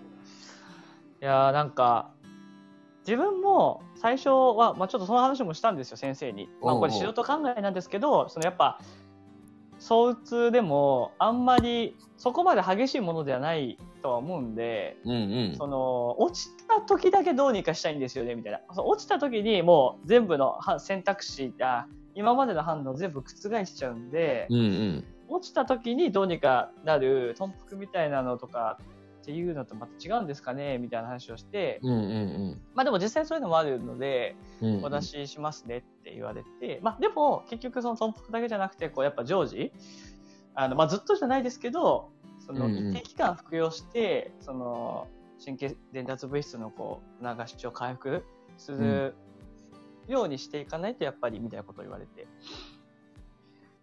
まあまあまあでも結局そうですね。そういう頓服みたいなのがもらえたんで。うん、それはちょっと、的には。うん、いいなとは思った。うん。うん、それこそだからこの間食、あのー昨日か、昨日行って、その前の晩とかが、はい。っていうかもうその日、前の日の朝からやで、はい。もうずっともうその、ふ 負荷が、負荷がもう一日続いたんよ。つらーだから、そうん、結局もう明日から行かなあかんっていうストレスがはいすごいねんな、俺は。うんわかります。そうなった時に、その不安を軽減させる何かは欲しいっていうのはすごい思う、思ったな。そういう、なった時に。ですよね。うん。いやー、本当に。一時的にでも、そうやねんな。もう、なんか、俺がもらったやつは10分ぐらいでもう聞いてくるやつらしいです、ねすごい、じゃあきついんちゃうん、割と。ああ、そうなんですよ。なんで、トンプクなんですよ。うんうんうんうん。常時併用しちゃいけないやうん。つ。で一回の時だけに飲んでくださいねって。うんまあでも、すごい、そこまで強い薬ではないらしいんですけど。うん。はい。うんまあ、せっかくね現代技術が科学がこんなに進歩してるのでちょっとせっかくなったら頼ってちょっと。まあ昔みたいに精神科のイメージってちょっと悪いですけど昔は。うん。昔みたいにそんなこう薬漬けとかっていうのはあんまり少なくなってるみたいですしね。あの精神科の入院病棟の看護師さんがちょうど知り合いにいていろいろ話も聞いたことがあるんですけど、うん。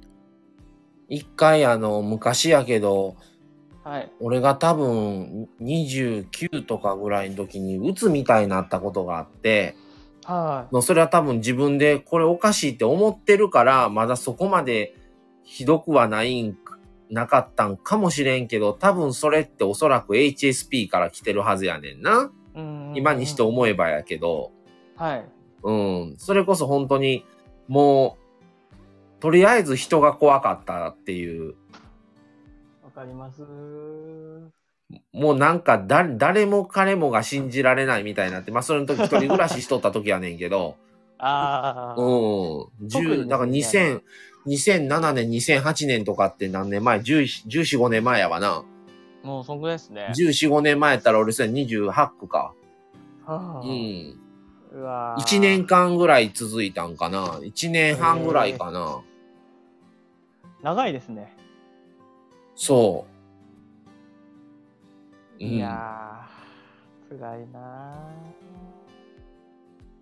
っていう、いうところは、そっからはないけど、そうなったようなことは、それ以降は。はい、ん。なるほど。まあちょっとまあ家も合わんかったのもあったんかもしれんけど。ああ、うん絶対多分なんかありますよね。きっかけとかその状況で。うん。とうんうんうんうん。そうですよね。ただまあ、今は、今というか、ここ最近のその数年間は、結は局何か環境を変えたりとかっていうことに対しての、その、もう、負荷がすごいから、ど。はい。そこを超えれば、はい。まあまあ、それなりにはなんとか収まるから、いいんやけど今ですね。今のこの。でもそうやまださんあの2つな。掛け持ちしてると、シフトのなんか、めんどくさくないですか？いいんですか？そこら辺のは。もうそれは自分で逆にパートやから、自分で来れる日を決めれるやん。ああ、いや、なんか2つあると、そこの兼ね合いなんか難しそうかうん、だからもうある程度、なこっちは週何回、週、こっちは週2回、こっちは週3回、みたいな感じで自分の中である程度は、決めてるえ、マサさん、それって、前聞いたかもしれないですけど、なんで1つでやんなかったんですか ?2 つの方がいい。あ、メリット一つの方がっていうのも言われたんやけど、その、一つやったら、その、はい。一個行くところはもちろん前から前も働いて、前3年間ぐらいおった職場で正社員で、はい。やっぱりその、過剰に求められてしまうんよ、どうしても。頼られてしまう。あそれが結構負担になってたりもしてたから、あ。ああ、そしたら逆に、マサさんがさっき言ってたのと逆に、パートなのにこんなにやらせんのみたいな感じになっちゃうってことですよね、きっと。週5で入っちゃうとな、ああ。おそらく。ねそれ、がダブルワークして掛け持ちなんです。ここ週3しか入れません。週2回しか来れないんですっていう方が割り切ってくれるやん、会社側も。なるほど。戦略ですね、それは。うん。なるほど、なるほど。そうやったらもうちゃんと与えられたシフトを休まずに来て、真面目に働いてくれたらそれでいいと思うやん。パートで週3回にしか来おへん人やったら、穴開けようにしてくれて普通に働いてくれたらって。確かに。なるほど。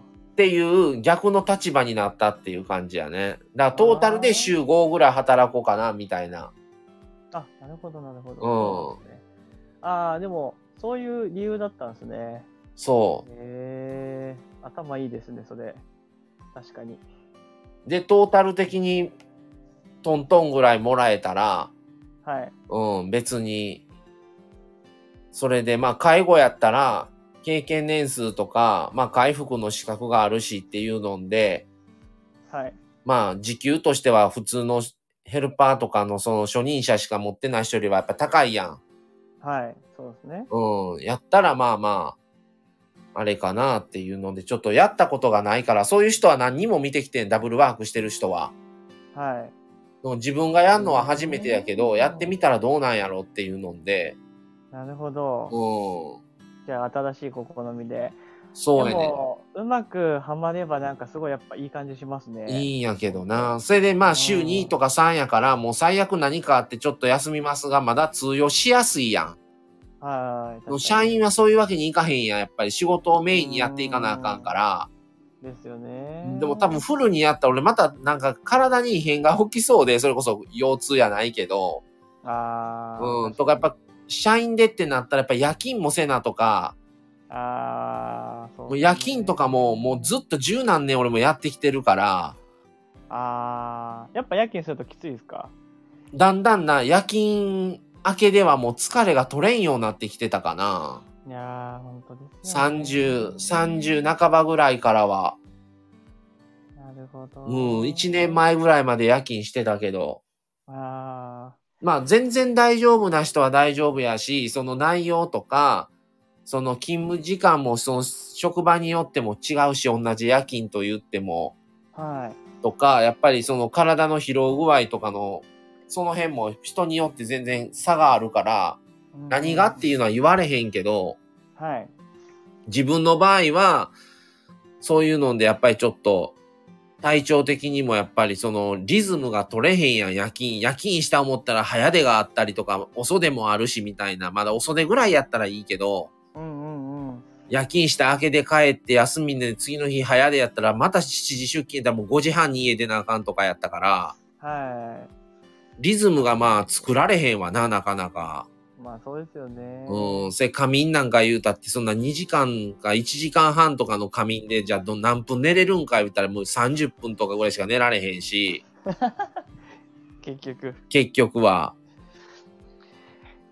なるほとかなると、もうちょっと夜勤は、それで体壊して夜勤で、夜勤手当、その方が入るのは入るけど、ど。うんうん。その分結局病院行って病院代取られてたら何のために夜勤して稼いどんねんってなってくるやん、今度は。そうですね。うん。もうトータルで考えるようになったかも。前やったら、ほんま5回入ったら1回いくらやから何万入るとか思うやん。やっぱ数数えるやん。6回夜勤入ったら何万とか。はい。でもその、もうある程度なってきた時に、そのトータルで見るようになったから、ここで例えば夜勤手当だけで、まあまあ言えば2万入ったとしても、それで病院通って薬もらって薬買ってしてて、それで1回5000円とか8000円とか、もうそれこそ1万近くとか取られてたら何のために夜勤これ年度やっとんやろってなってくるやん。うんうんうんうん。別のとこで取ら結局引かれていってたら、確かに。それで体が異変起きてきたりもするし、もう回数多すぎたらもう一番ひどい時でも夜勤9回とかしてたから、あだいたい6回7回とかが多かったんけど、あ。ああ、なるほど。うん。そうですよね。でもやっぱりな、稼ごう思うからさ、やっぱり4回、4回ぐらいの週1回ぐらいでは、夜勤手当って知れてるから。もっと入らんとってなってくるし、なんか悪循環みたいな。そうですね。うん。確かに確かに。なるといろいろ、なんか何がええんやろうとかと思ったりはうんして、30になった時とかはそんな考えんかったけど、やっぱ40っていうのはやっぱいろいろやっぱ考えるようになってくるね、体調面は。うんうん。うん。そうですよね。うん確かに。まだ30の時は、まだ20代の、あの、体、体力が残ってるから、そんな考えんかったけど、その、しなんか俺、うん。体力の低下全く感じないんですけど。あ、30の時はそんな30ないよ。全然、学生の時と多分同じぐらいなのになんですけど。ちょっとちょっとあれって思うのは35ぐらい。あー、そうですね。やだなもうずーっと一生、一生31のままやったらええのにな。ー いや28ぐらいが良かったですけど、ね。28ぐらいがよかった。30はでも重い。自分の中ですごい重いです。重かったです。20代から30代に変わった時はあすごい結重かった構みんな、その、一番なんかいろいろ考える。一番いろいろ考えんのが29とかうん。が一番考えるよな。なんか、もああ、もし、う言われました、それをね。け前の職場のパートの、あの、看護師さんに同じこと言われました。30の時はね、やっぱみんな考えるよ、そりゃって言われて。うん、一番なんかこう、まだ、まあ、仕事で言うと、こう軌道修正ができる年で、もうギリギリやねん、えーでも、変えるなら今しかないっていう感じやねんな。そうそうそう、まさしくそうですね。でも、それなりの年数社会人をやってきてるから、もしうんゼロから変えるとなったら、うんうん。今までのやつは捨てなあかんわけやん、経験とかは。そうそうなんですよ。そこを捨てれるんかっていうプライドもあるしな、もう30になってくると。そうそうなんですよね。うんでも、捨てていけんだったらまだ30だったらまだいけるとギリいけんねそこがなんか難しいん。説その葛藤なんよ。結婚とかね。結そやな。婚とかライフステージが変わって、ライフステージっていうか、うん変わってくるのも結構30代多いじゃないですか。けど、思うのは、子供とか。思うのは、今も30だし、もう30になるからとか、はい。周りが結婚したからとか、まあ、これ結婚に例えて言えばやけど、はい。周りがしたからそろそろとか、はい。周りが子供できたから我が、俺たちもとか、っていうのは、年齢とかっていうのでは考えたら後悔するわ。ああ。うん。関係ないわ、年齢は。もう自分がどうしたいかやから。。うんうんううんん。周りとかそうです30歳になるからそろそろとか、うんうんうん。っていうのでは、結局あの時せんかったらよかったってなる気がする。ああ、うん。そうですね。自分のちゃんと意志軸を持ちながら生きれたら一番いいですようね。ん。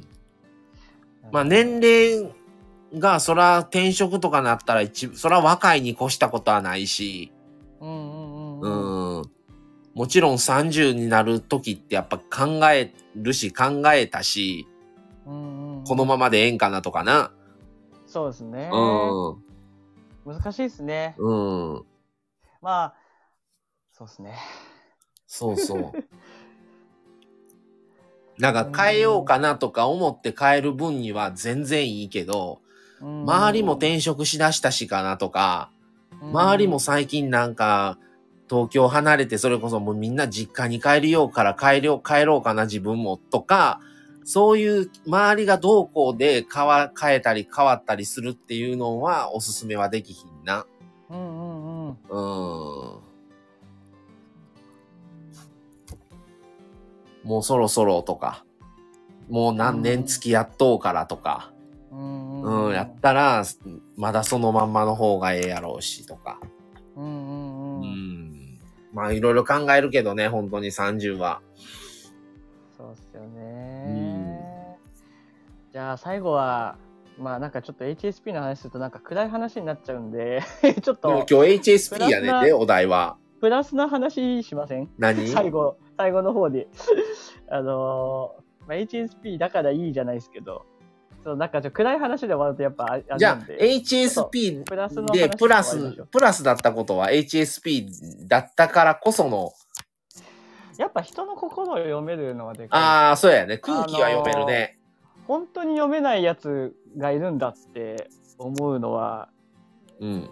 ちょっと、未だに信じられないですけど、うん。まあ、それもマイナスな方向に捉えない方でいくと、やっぱうん空気を読めると、うん。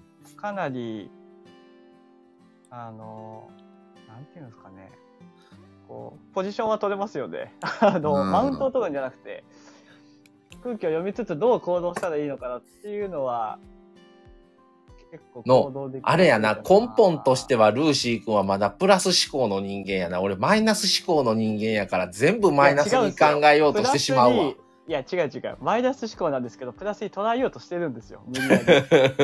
偉いな。無理やり。そうしないと生きていけないですもん、かも俺もマイナスにばっかりかんとら考えようとしてしまうからい。やー、ダメダメダメですよ。まあ、俺もそうですけど、うん、なんでそうしないともう、生きていけないですよ。2回目ですけど、これ。もうそれこそさ、もうさ、知ってしまう、知らんで済むことも知ってしまうから、情報過多になって疲れるとかな。ああ、そうですね。いや、でも、ああ、そうですね。情報型というと、あ、まあ、やめだ。もうプラスの話しましょう。ダメダメ。な、マイナスになってまああとは。ね、音楽かな。音楽とか芸術系の感性が、やっぱり、あ、そうやな。すごい、なんかこう、めちゃくちゃ感動できるのは、だから、美術。美術館とかも癒されるんよ。うん。わかります、わかります。うん。音、それこそライブとかも、うんうんうんうん、また、その森に行ったり滝に行く、その癒しとはまた別のところの癒される効果みたいな、そうっすよね。はある。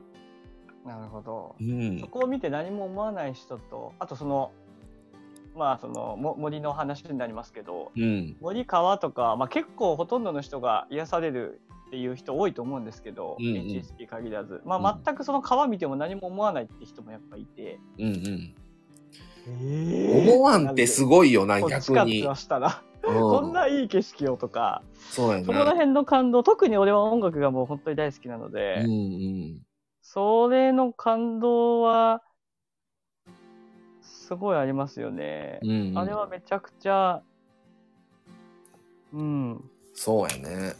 それは他の人にないのかもしれないと思うと、うん。感受性をがあってよかったと無理やり思うけれども、とかあるかな。あとは、人当たりの良さは、HSP の人人当たりいいんですかね？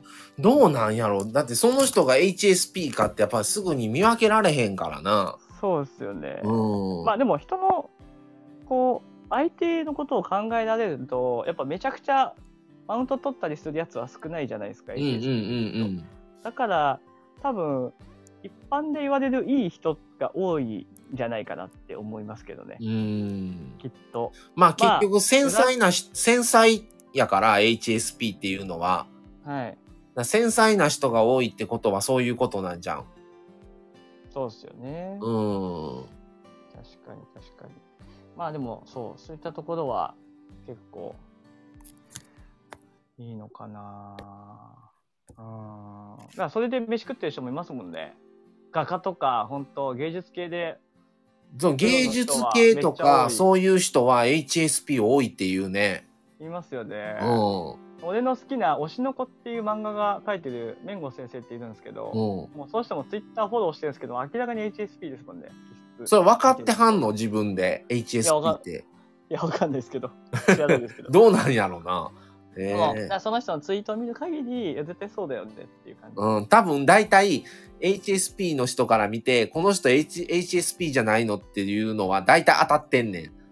うんうん大体間違いじゃないと思うわ。そうですよね。うんうんうん。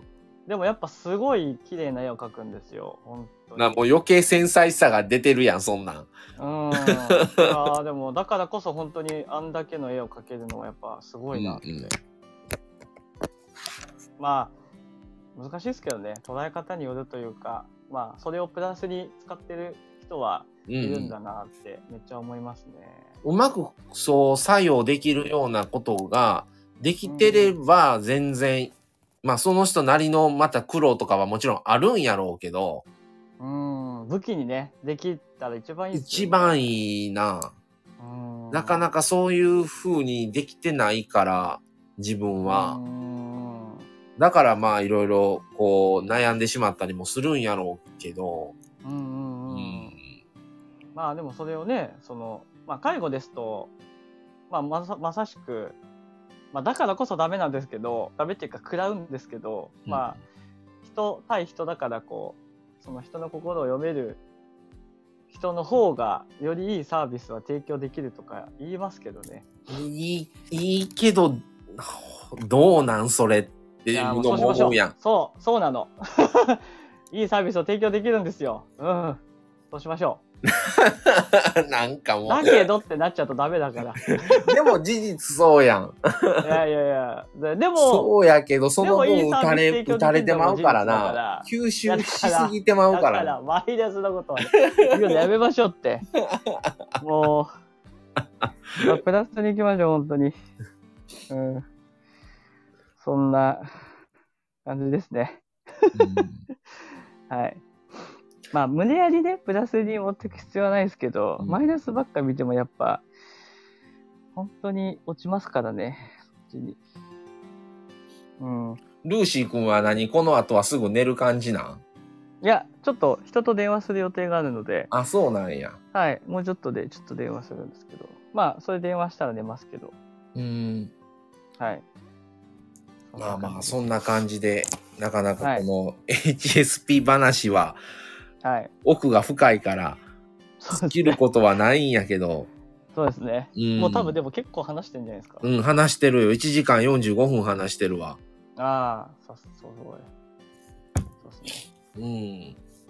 ああ、結構コメントしてくれてますよ。そうそ10歳で診断の仕方僕はしたいい話だ。ああ、そう、コネさんもしばらくでもコメント止まってるから、聞いてくれてるんやろなと思って、ずっとコネさん入ってくださったまんまやから、ありがとうございます。まあ豆腐さんもありがとうございます。ずっと聞いていただいありがとうてご。ざいます。まあ、やっぱ、結論は HSP だと生きにくいのは確かだけど、って感じですよね。なんかそこだけで終わってしまうと、うん。ちょっとなんか、なあ、なんかいい部分もちょっとほんまにないと、やってられない感はある。そうですよね。うん。まあ、まあ一番はでもやっぱ、どうなんだろうな。仕事で病んじゃう人が多いから、その HSP の気質をうまく仕事で活かしてる、活かせるようような仕事というか、うん。それにつけてる人っていうのは本当やっぱ幸せなんじゃないかなって、そうやな。すごいめっちゃ思いますね。うん。あけど、一個、あ、まあこれ HSP と関係してるんかどうかわからへんけど、はい。あの、うちらのチャンネルが1年過ぎて、なしなし夫婦チャンネル。で、まあずっと配信し続けてるんよ、この1年。はい。すうごん。で、この配信する側になって思うのは、はい。世の中の空気を読んどかないとあかんなっていうすごい思うようになって。そこは感じやすいかもしれない、割と。なるほど。今はこううん。ニュースとか？まあ、うちテレビがないから、はい。本当にヤフーニュースでしかニュースに関しては分からへんけど、っていう何が流行っとうとか、うんうんうんうんうん。みたいな。ああ、そういうのなんか得意そうですよね。なんか、なんかこう。ラジオは俺。うん、ラジオはもうまだまだ俺伸びると思ってるから、うんうんうん。うん。確かに。なるほど。そういうのはちょっと、あの、HSP じゃなかったら、まあ、まあ、もちろん、そういうのに、あの、得意な人はもちろんおるんだろうけど、はい。うん、確かに。感じやすいかもしれない。そういうのはアンテナを立ててれば。うんうん。なるほど。うんそれでもじゃあいいとこですね。かもわからへん。うんう。ん。なるほど。わかりました。じゃあでもマスター、まあお互いですけどね。ちょうど同じぐらいのタイミングで新しい職場に。これさ、また、同士。うん、またちょっとさ、あのーしばらくちょっとお互いちょっと職場慣れた頃に、もう一回またこれちょっと話したいな。どいいうでか。すね。1ヶ月後とか、そうそう3ヶ月後、半年後とか面白いかもしれませんね。うん、どう、どうかお互い、じゃあ実際、やってみて、うんうん。理想と、その、働く前と働いてからって変わらないのか、めっちゃ変わったのかとか、はい。うそうしましょう。ん、うん、ぜひ。ありがとうございます。じゃあ、マスター、すみません。あの、名前のとこだけ申し訳ないですけど。え、切れますよね？そこだけ、確か。え、もうちょっと喋ってたら切れなくなるよ。これ編集できなくなるから。あ、やばいやばい。もうやめましょう。お願いします。それだけマジですみません。個人情報なんで、お出のせいですけど。お願いします。はいはい。では、はいはいありがとう。今回はえらい急遽なって。楽しかったはいは。はいいありがとうございました。先に落ちてもらったら。わかりました。はいはい。ありがとうございました。はい。ってことで、えー今日は、えールーシーくんとコラボを1時間48分にわたってさせていただきました。えーちょっとね、なかなか HSP 同士のでお話しできることって機会があんまりないので、すごいね、ちょっと共感し合いながら話せたんじゃないかなと思います。また今後、お互い職場も変わったりして、いろいろ環境の変化で実際どうなったのか、その理想、あの、いや、実際に変わる前と、実際働いてみての変化とか、またそんなんもおいおいできたらいいのかなとは思ってます。はい、じゃあ今日はこの辺で終わろうかなと思います。えーご参加いただいた方、ありがとうございました。えー今日はこの辺で終わります。それではまた、えー来週からも、また、えー話題をまた、あのー配信、どんどんやっていきますので、まあ、とりあえずフェリー旅の方の配信は、あのー終わって、福岡旅終了にはなりましたけども、また福岡で別案件としてちょっとまあ、あの、感じたこととかも、今後も話す話が出てきますが、またお聞きください。じゃあ、それでは今日はこの辺で失礼します。ありがとうございました。じゃあ、さようなら。